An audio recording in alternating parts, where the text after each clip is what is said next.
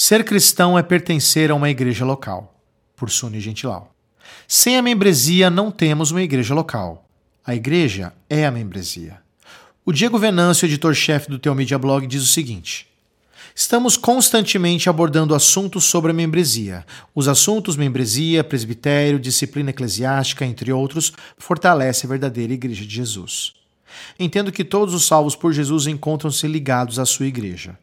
Por isso, se você se encontra fora dela ou não vê com seriedade a importância de ser um membro formal da Igreja de Jesus, ore a Deus, peça sabedoria e leia os nossos artigos, ouça os nossos podcasts, assista aos nossos vídeos.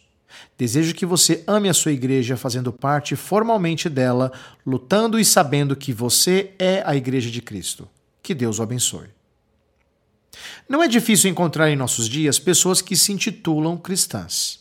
Contudo, muitas delas opõem-se à membresia, achando-se desnecessária e negando-se a submeter-se a ela. Para essas pessoas, a membresia formal atrapalha a comunhão. Esse pensamento é fruto de uma visão muito pobre do Evangelho. Cristãos maduros são membros de igrejas saudáveis. Ser cristão significa estar unido ao povo de Deus, e a igreja é o povo de Deus. Jonathan Lehman, de forma muito brilhante, usa a metáfora da embaixada para falar da igreja local. Creio que essa figura de linguagem nos ajuda a entender melhor essa instituição local. Vamos entender melhor a membresia? Para começarmos, seria bom definirmos o termo embaixada. Vamos fazer uma pergunta: O que é embaixada?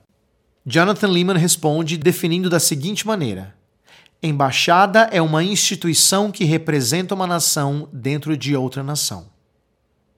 Nós cristãos entendemos que a nossa pátria é a do céu. Os puritanos entendiam isso de forma muito bela. Para eles, enquanto vivemos aqui nesse mundo caído, somos peregrinos rumo à cidade celestial. Essa verdade é bíblica. Nós somos estrangeiros, forasteiros aqui neste mundo caído. O apóstolo Paulo, em Filipenses capítulo 3, versículos 20 e 21, nos fala dessa verdade. Mas a nossa pátria está no céu, de onde também aguardamos um Salvador, o Senhor Jesus Cristo que transformará o corpo da nossa humilhação para ser semelhante ao corpo da sua glória, pelo seu poder eficaz de sujeitar a si todas as coisas.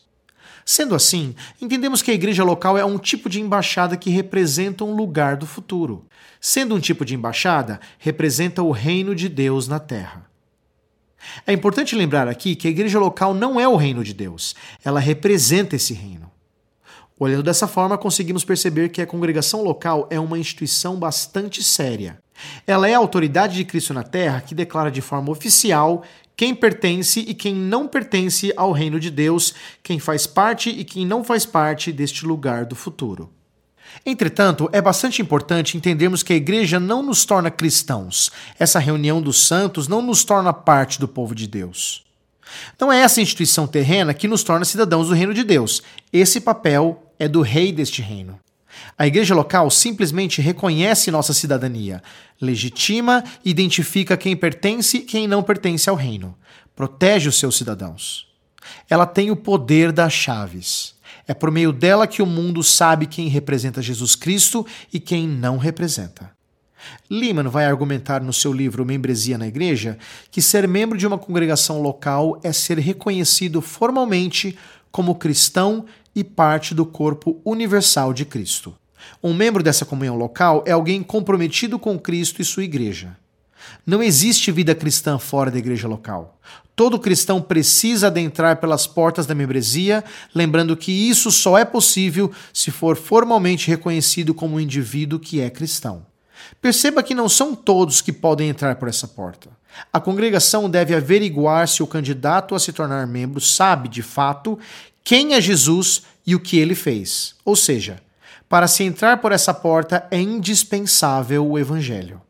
Meus irmãos, ser cristão pressupõe pertencer a uma congregação local. Nós não nos associamos a uma comunidade local, pelo contrário, nós sujeitamos a ela. Toda vez que nos reunimos e tomamos da ceia do Senhor, a igreja está legitimando publicamente nossa cidadania. Como membros dessa comunidade local, crescemos discipulando uns aos outros por meio do Evangelho. Sem a membresia, não existe discipulado. É um desafio falar de discipulado em uma cultura de consumismo. As pessoas estão procurando conforto nos bancos das comunidades locais, estão procurando satisfação própria. A Escritura nos ensina que a igreja é um lugar para se dar em favor do outro. A comunhão existe para que se perca, não para que se ganhe. Cultivar relacionamentos intencionais com a finalidade de discipulado exige sacrifício, e é exatamente isso que algumas pessoas não estão dispostas a fazer. Precisamos da congregação local para crescermos em maturidade cristã. Precisamos de outros cristãos para sermos parecidos com Cristo. Precisamos de homens e mulheres parecidos com Jesus para podermos imitá-los. A prática da disciplina corretiva só é possível se existe a membresia. Nem todos os que frequentam os cultos são de fato membros. A nossa responsabilidade é para com aqueles que fazem parte do hall de membros. Quando temos em nosso meio um impenitente, alguém que depois de dados todos os passos bíblicos para trazê-lo de volta à palavra e mesmo assim ele se recusa e não se arrepende, a membresia tem autoridade para afastar tal pessoa da comunhão. Quando isso acontece, a igreja está dizendo: não reconhecemos você como cristão. Como isso seria possível sem membresia formal? Obviamente, não seria. Conclusão: sem membresia na igreja, não temos igreja local, pois a igreja é a membresia. Que Deus nos abençoe. Você gostou deste post? Então compartilhe essa mensagem com seus amigos, sua igreja e familiares. Coloque o seu e-mail no nosso blog para não perder nenhum post. Siga-nos no Facebook, Instagram e Twitter. Conheça Telmídia, vídeos cristãos para você e sua família. 15 dias grátis. Assista quando quiser, onde quiser.